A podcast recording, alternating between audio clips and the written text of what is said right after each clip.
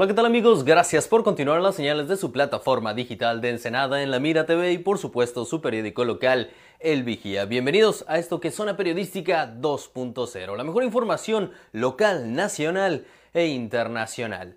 Los casos de COVID-19 en Ensenada van en aumento. No nos vamos a cansar de recomendarles que tomen sus precauciones porque aún no hay vacuna y el virus sigue activo. Por favor, hay que todos usar cubrebocas, hay que alimentarnos mejor, hay que hacer actividad física y cuidarnos entre todos. Y bueno, ¿qué les parece si nos vamos directamente con el avance informativo de hoy jueves 22 de octubre?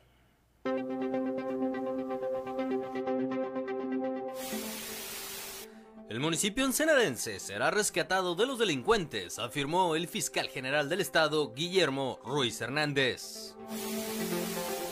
Los casos activos de COVID-19 en el municipio de Ensenada van en aumento. Brigadistas del colectivo Siguiendo tus Pasos, que recorre los cinco municipios de Baja California y que ayer llegaron a Ensenada, realizaron excavaciones en un amplio terreno del fraccionamiento Villas del Roble. El Instituto Mexicano del Seguro Social inicia campaña de promoción del uso del buzón electrónico. El debate presidencial de los Estados Unidos se lleva a cabo en Nashville, Tennessee. Es el último debate que tendrán los candidatos a 12 días de las elecciones en los Estados Unidos.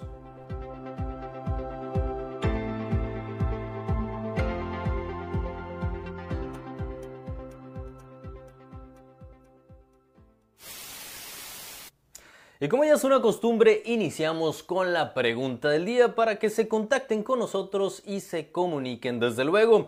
La pregunta es, ¿es nuestro presidente Andrés Manuel López Obrador el presidente más atacado de la historia? ¿Ustedes qué opinan? Se la repetimos. ¿Es Andrés Manuel López Obrador el presidente más atacado de la historia de nuestro país? Sí, no. Bueno, por supuesto, tu opinión siempre va a ser lo más importante. Comuníquense a los teléfonos 646-117-1575 y desde luego a todas nuestras redes sociales, al YouTube, a nuestra página web en lamiratv.com donde también pueden encontrar todas las columnas que son muy pero muy interesantes. Iniciamos directamente con la información. El plan Ensenada Segura. Se da el banderazo de arranque de plan de acción Ensenada Segura por parte de la Fiscalía General del Estado en conjunto con el gobierno municipal de Ensenada. El municipio ensenadense será rescatado de los delincuentes, afirmó el fiscal Guillermo Ruiz Hernández, en un municipio donde los crímenes de alto impacto no se detienen y donde cada día solo existe más miedo de salir por la noche a la calle. Será mejor y esperemos que estas palabras no sean solo política o en vano. El municipio ensenadense será rescatado de los delincuentes, quienes se sentían dueños de este territorio al grado que se tenía que pedir permiso para actuar afirmó el fiscal general del Estado, Guillermo Ruiz Hernández, durante la presentación del Plan de Acción Ensenada Segura. Hemos buscado fuertemente atacar este problema de raíz. Sabemos que en base a esta lucha se han implementado ciertos ilícitos, pero también es cierto que muchos de ellos están hacia la baja. Eh, tenemos eh, un trabajo de Metagua muy profundo en donde será tenido éxito en lograr rescatar el municipio del Senado de la mano de los delincuentes. Estaba, ya se sentían dueños de los territorios, ya no podíamos ni siquiera introducirnos a un sitio sin tener que pedir permiso a la delincuencia. De acuerdo al titular de la Fiscalía, ya se han realizado las investigaciones necesarias para identificar los principales generadores de violencia en Ensenada y se han iniciado las acciones contra ellos, por lo que se espera que en un corto plazo se tenga una reducción de los delitos de alto impacto. Señaló que a la par de la labor de inteligencia se hará trabajo preventivo con la comunidad para que ésta coadyugue mediante la denuncia, impulse programas preventivos y en conjunto se logre entornos más seguros. Presidente municipal nos dio la confianza de trabajar de forma coordinada y yo le pedí a él que nos dejara hacer un trabajo de investigación, lograr identificar aquellos generadores de violencia y si no tenemos una organización en contra de ellos, que se está jugando a, a y la vuelta, ¿no? O sea, no pasaba nada. ¿no? Estábamos solamente hacer la investigación, integrar nuestra carpeta de investigación, lograr las zonas de atención, detenerlos.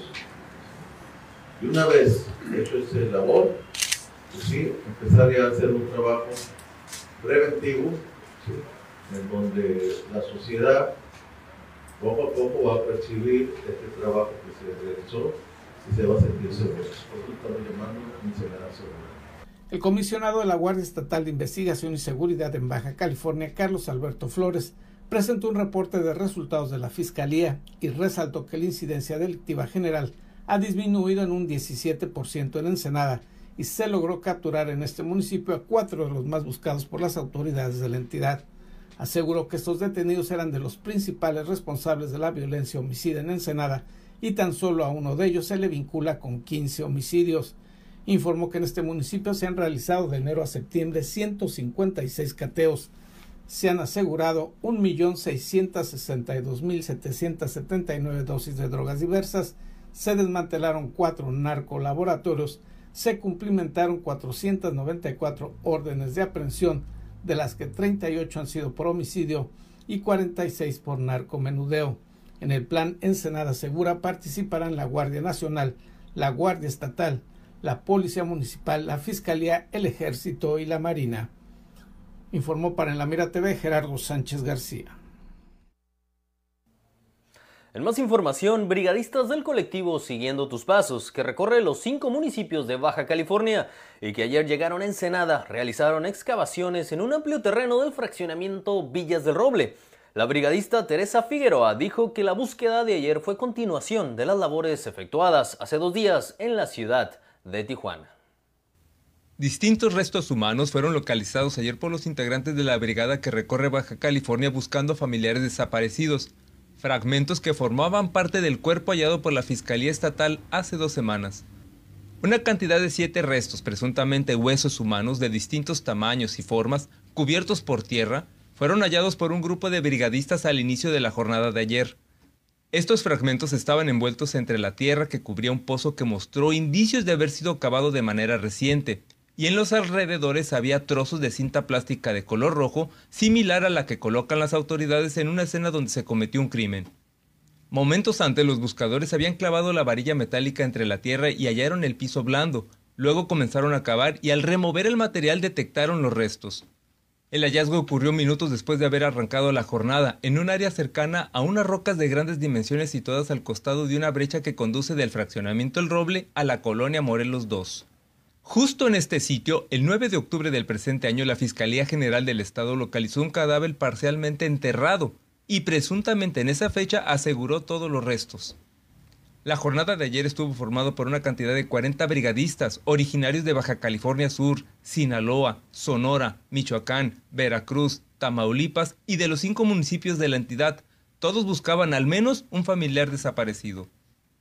Los buscadores se reunieron momentos antes, a eso de las 6.30 horas, entre las calles Floresta y Tercera de la zona centro, donde partieron al fraccionamiento en autobuses resguardados por el ejército mexicano, Guardia Nacional y agentes investigadores de la Fiscalía. Las labores de búsqueda continuarán este jueves en un sitio que será dado a conocer, por motivos de seguridad, en la reunión previa al arranque de la jornada.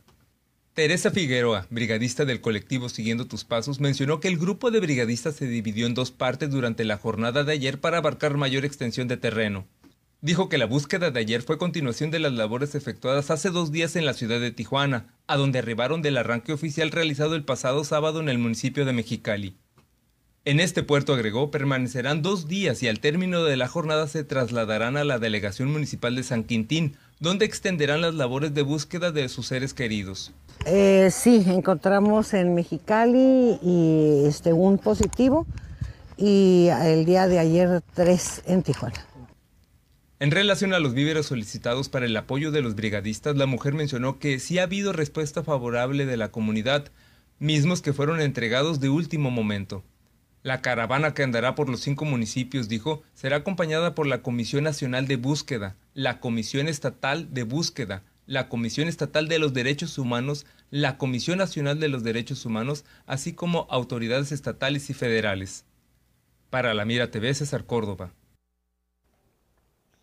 Y en otra información, mire usted esta historia, una historia que ha causado gran conmoción tanto en Puebla como todo, en todo el país. El descubrimiento de un recién nacido prematuro que fue declarado muerto y horas después su padre y personal de la morgue se dieron cuenta que estaba vivo, se movía y lloraba. A seis horas de ser declarado muerto, un bebé prematuro de 23 semanas fue encontrado vivo en los refrigeradores mortuorios en el Hospital General de Zona número 20 de LIMS. El caso ocurrió durante la madrugada del miércoles y se difundió la noticia en un video tomado presuntamente por el papá del recién nacido. Sí, te papito lindo.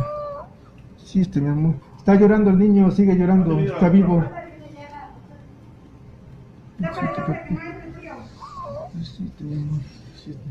Fue durante la madrugada del 21 de octubre cuando una mujer dio a luz a un bebé prematuro por lo que se le aplicaron los protocolos y al hacerle una revisión médica, el personal lo declaró muerto porque no presentaba signos vitales. El supuesto cadáver fue enviado a los refrigeradores mortuorios del hospital.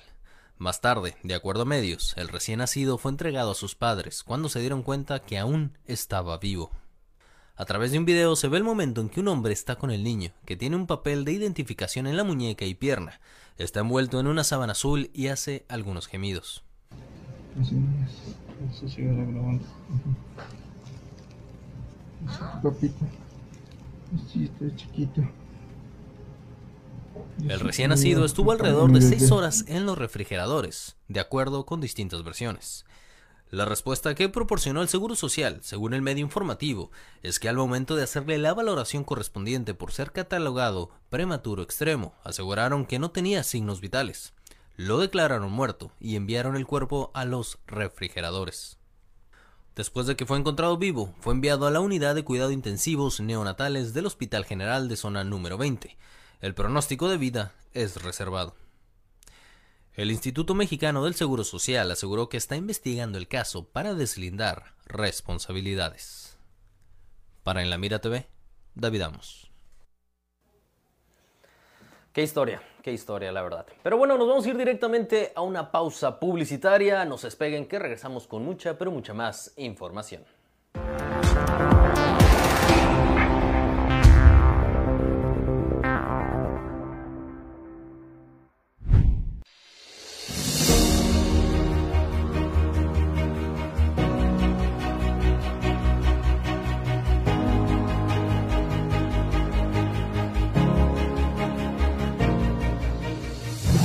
Esta temporada sabemos que no está siendo fácil. Y no podemos quedarnos de brazos cruzados. Juntos podemos reducir el daño que esta crisis traerá a nuestra economía. Todas las empresas necesitan ingresos. Pues de ellas depende la estabilidad de cientos de familias. Comparte este video, consume productos locales lo más que puedas. Y así todos juntos activar la economía local. Porque Ensenada es una comunidad solidaria. Y juntos saldremos adelante. Ensenada te necesita. Gracias, Ensenada.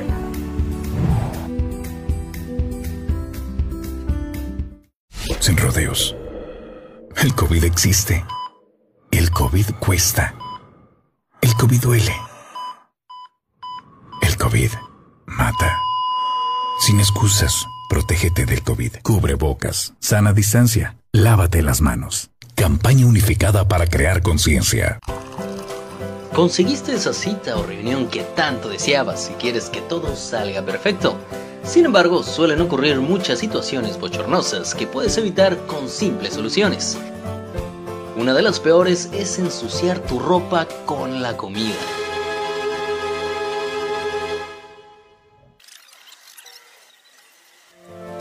No te manches usando nuestros baberos de alta calidad y diseños únicos. Protégete con estilo, siempre tenlos contigo. Eventualmente lo vas a agradecer.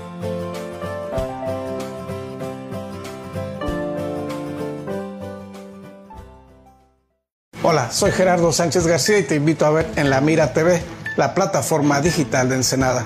Síguenos a través de nuestras redes sociales.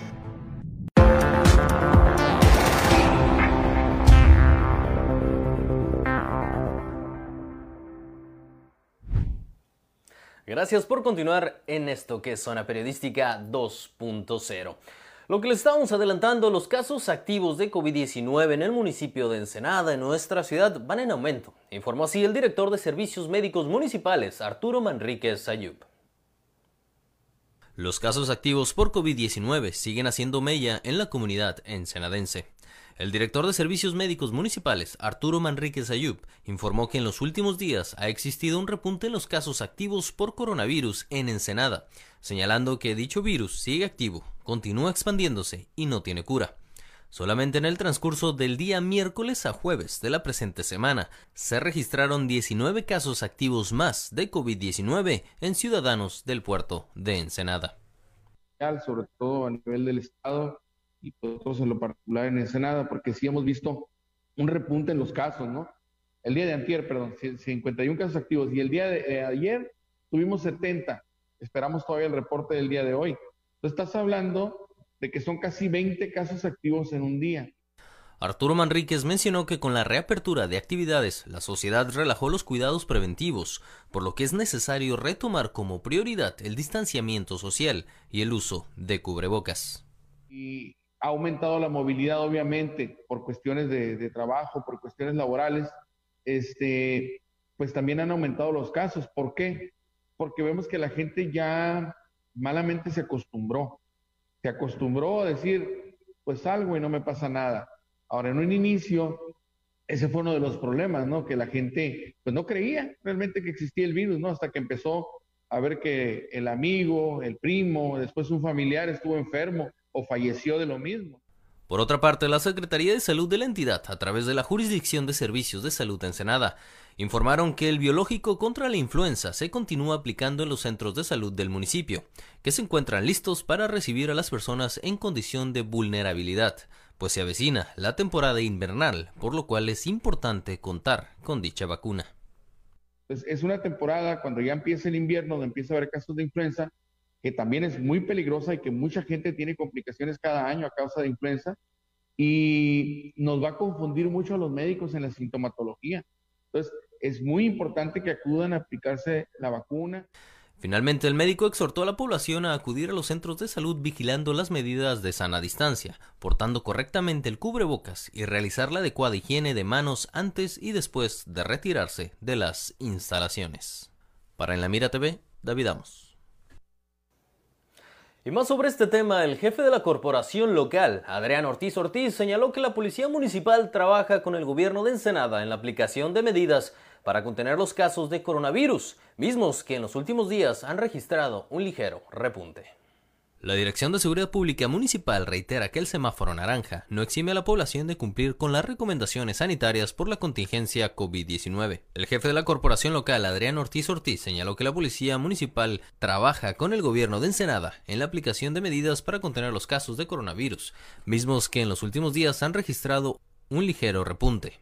Aunque el cambio de color en el semáforo epidemiológico trajo consigo la reapertura de espacios públicos y de diversos establecimientos, la comunidad debe evitar ser partícipe de aglomeraciones y eventos masivos, apuntó. Resaltó que a fin de reforzar aún más las medidas preventivas para contener los contagios de coronavirus, se intensificarán los recorridos tanto en colonias como en zonas comerciales y turísticas de la zona urbana y rural del municipio. Los eventos masivos y los grupos grandes de personas en domicilios, espacios públicos y centros comerciales no están permitidos, por lo que invitamos a la población a que actúe con responsabilidad y evite incurrir en desacato, pues la finalidad de estas acciones es preventiva y no coercitiva. Para En la Mira TV, David Amos. En otros temas, el Instituto Mexicano del Seguro Social inicia campaña de promoción del uso del buzón electrónico, una nueva herramienta tecnológica que reducirá la carga administrativa de las empresas al tiempo de facilitarles el cumplimiento de sus obligaciones en materia de seguridad social. El Instituto Mexicano del Seguro Social inició una campaña de promoción del uso del buzón electrónico, convocando a los patrones inscritos en esa institución a utilizar esta herramienta mediante la cual se podrán atender dudas, solicitar información y podrán además realizar diversos trámites. Rubí Rivera Durán, subdelegada del Seguro Social, señaló que aunque este buzón tiene ya algún tiempo en operación, muchos patrones lo desconocen y además se le han hecho adecuaciones para que pueda dar un mejor servicio y atención. Este, a través de esta herramienta, el instituto va a poder realizar notificaciones a los patrones y sin embargo también los patrones van a poder realizar consultas de su información a través de este buzón. Reiteró que en el marco de la pandemia que vive el país, el uso de los medios digitales es no solamente una alternativa que ahorra tiempo y dinero, sino que también reduce los riesgos de contagios.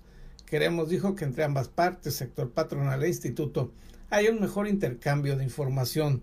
Puntualizó que este servicio es gratuito y para utilizarlo se requiere de estar inscrito en el padrón patronal, contar con la firma electrónica avanzada del Servicio de Administración Tributaria, el SAT, o bien solicitar ese documento a través de la página electrónica del IMSS. ¿Qué sucede? Hay información que va a estar ya cargada ahí en su buzón, como son la normatividad del IMSS. También van a poder consultar aquellos calendarios de eventos o el cumplimiento de sus obligaciones en materia de seguridad social. También van a poder consultar y descargar las propuestas de determinación de sus cuotas, aportaciones y amortizaciones, este, y en general avisos o mensajes de interés que el instituto les quiera hacer llegar. Cubiertos esos trámites, se tiene que registrar un correo electrónico al cual el Seguro Social le enviará una liga de confirmación e iniciará el proceso de intercambio de datos con el Seguro Social. De manera automática, dijo Rivera Durán, en el sitio se podrán encontrar datos sobre la normatividad del instituto, calendarios de obligaciones patronales y los avisos que el Instituto Mexicano del Seguro Social considere pertinente. Puntualizó que en esta primera etapa el buzón IMSS estará disponible solo para los patrones y en una segunda fase se atenderá también a los derechohabientes. Informó para En la Mira TV Gerardo Sánchez García. Seguimos con un corte comercial, pero no se despeguen que regresamos con toda la información internacional.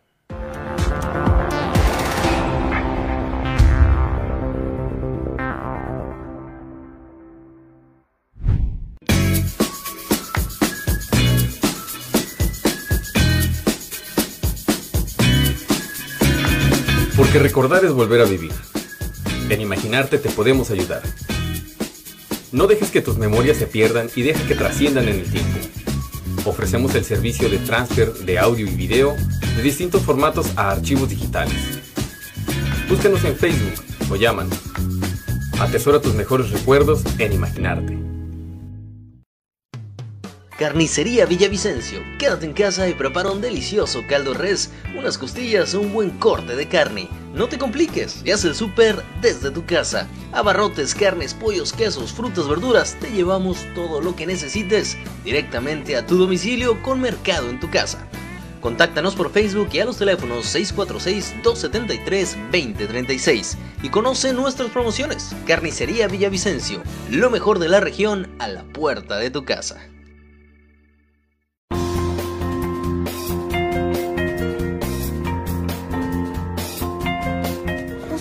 Cubrebocas puede salvar tu vida, la de tu familia y la de todos. Indispensable para salir y sana distancia. Por tu salud, no te lo quites. Salva vidas. Póntelo. Somos periodistas y lo traemos bien puesto. Por tu seguridad y la de todos, usa el cubrebocas siempre. Somos periodistas y lo traemos bien puesto. Si todos usáramos cubrebocas, esto se acabaría. Así es que por responsabilidad con los demás y contigo mismo, usa tu cubrebocas. Soy periodista y lo tengo bien puesto. Cuídate y cuida a los demás. El cubrebocas puede hacer la diferencia. Por favor, utilízalo. Soy periodista y yo lo traigo bien puesto.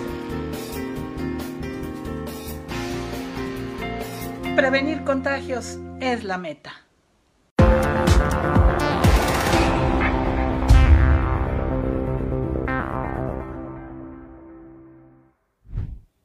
Gracias por continuar en las señales de su plataforma digital de Ensenada en la Mira TV. Esto es Zona Periodística 2.0. Ya lo saben, se pueden comunicar con nosotros en nuestra página de Facebook en la Mira TV y también en nuestra página web en lamiratv.com. Nos vamos a ir directamente con la información internacional porque el respaldo del Papa Francisco a la unión civil entre parejas del mismo sexo fue elogiado por diversas organizaciones LGBT de Brasil el país con mayor número de católicos del mundo, mientras que la mayoría de los líderes religiosos y políticos, hay que decirlo, evitaron pronunciarse sobre el asunto. Diego Guerrero, como todos los días, con toda la noticia internacional.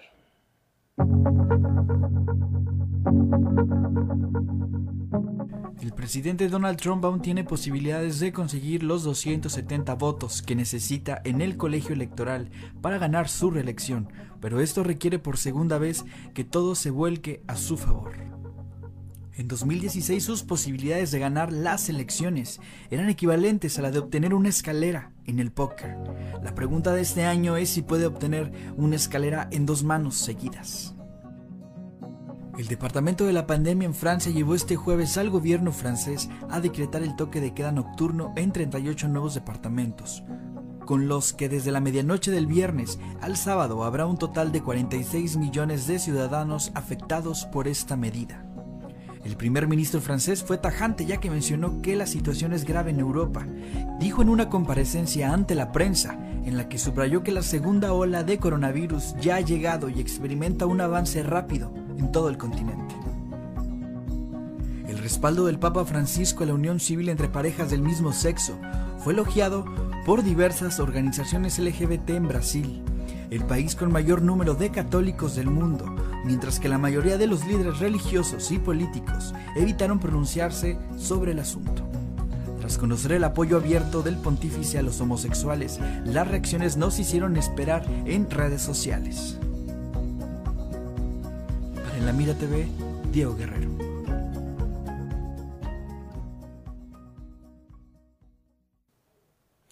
Ahí la noticia internacional y qué les parece si comenzamos a hablar de deporte.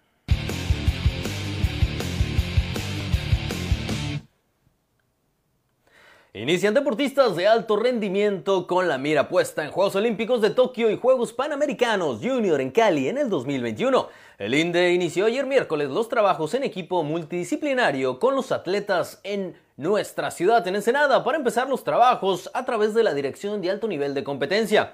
El metodólogo Sergio Pérez encabezó la primera reunión con el tema de nutrición con los talentos de canotaje en el Centro de Alto Rendimiento en la Cenicienta del Pacífico. Apoyados en la nutrióloga María Pineda, el entrenador Héctor Luis de Pestre y sus alumnas Stephanie Rodríguez, Nicole Guzmán, Ailín González, Paola Sofía García y José Félix siguieron atentos las indicaciones de la profesional en el tema. Y aquí nos vamos directamente al balompié estatal y nacional porque deja ir Cholos la media Copa MX. Si la continuidad de Pablo Guede depende de ganar la Copa MX, ya puede ir haciendo sus maletas. Un Cholos sin pegada fue incapaz de revertir un solitario gol de Rayados al minuto 17, que pone a los canes fronterizos con medio título perdido, justo cuando su técnico debía responder a la confianza de la directiva, que lo llevó para ser protagonista. Quien no falló fue Nicolás Sánchez, quien cobró bien un penal y puso en la red el único gol del primer capítulo de una serie que se postergó desde abril debido a la pandemia del COVID-19. En otros temas, desaparece ya oficialmente el FODEPAR. El Senado de la República aprobó la extinción de 109 fideicomisos públicos, entre ellos el Fondo para el Deporte de Alto Rendimiento, el FODEPAR, el cual atendía a los mejores deportistas de México del país, con 64 votos a favor y 39 en contra. La Cámara Alta avaló en lo general y en lo particular el dictamen de la desaparición de esos 109 mecanismos presentado por la Comisión de Presupuesto y Cuenta Pública de la Cámara de Diputados. El FODEPAR otorgaba becas mensuales a seleccionados nacionales dependiendo sus resultados en Juegos Olímpicos, Campeonatos Mundiales o posiciones en rankings del orbe. Además de cubrir los gastos de sus giras, concentraciones o campamentos, dotarles también de insumos médicos, deportivos y nutricionales y también pagaba los salarios de los equipos multidisciplinarios, es decir, entrenadores, fisiatras, médicos, psicólogos entre otros. Y bueno, ahí dejamos la nota deportiva. ¿Qué les parece si nos vamos con la nota viral? ¿De qué se está hablando en las redes sociales? Pues miren ustedes. Sonia Karimi de Nueva Orleans adoptó a tres perros mayores de 13 años, Body y Sam, ambos de 10 años. Se dio cuenta de que la escalera de su casa iba a ser un problema para ellos, especialmente para Body, debido a un desgarro en el ligamento de la rodilla. Así que en lugar de tener que cargar con ellos por las escaleras, porque como ven aquí en las imágenes, pues algunos sí, pues están pesaditos y hacerlo todos los días pues va a estar complicado, ¿no? Quisieran subir al piso de arriba, Sonia decidió ser creativa y fabricó un elevador en el cual trabajó tres meses y requirió de un poco de ayuda de los padres de su prometido Zack. Ahí la historia. Gracias al invento de su dueña, los tres perros mayores ganaron un poco de independencia y no solo eso, el pug más joven de la casa, Emery, de 4 años, también disfruta subiendo y bajando las escaleras motorizado. Bueno, ahí el tema, ya lo sabemos, estar dando la noticia viral de qué se está hablando en las redes sociales, en el Facebook, en el TikTok y bueno, tanto, tanto de que hay muchos videos muy interesantes. Para despedir el noticiero nos vamos a ir como iniciamos con la pregunta del día, que aquí la van a tener en sus pantallas. ¿Es Andrés Manuel López Obrador el presidente más atacado de la historia? Yo tengo ahí mi respuesta, seguramente aquellos que recuerdan el sexenio pasado van a decir que no, pero aquí lo importante es su opinión. Elizabeth Ávila nos escribió a nuestra página de Facebook en La Mira TV, donde tú también lo puedes hacer. Dice esto, yo creo que AMLO marcó una diferencia por lo que le tocan reclamos diferentes en cierta manera. Otro comentario que tenemos por aquí, Sergio Tirado dice, el más odiado es Peña. Y la verdad, no sé si odiado, pero hay que decirlo así, vaya que le tiraron y bastante en el sexenio anterior. Les recordamos que se pueden comunicar con nosotros al WhatsApp 646-117-1575, al YouTube, a nuestra página web en lamiratv.com y pueden encontrar muchas columnas pero muy, muy interesantes. Gracias por habernos acompañado el día de hoy. No olviden mantener sus precauciones, no nos vamos a cansar de repetirles, por favor mantengan sus precauciones por la actual contingencia sanitaria que vivimos, hagamos más actividad física, alimentémonos mejor. Soy David Amos, por mi parte me despido, fue un placer estar con ustedes, les deseo todo el éxito del mundo y que pasen una excelente noche. Hasta la próxima.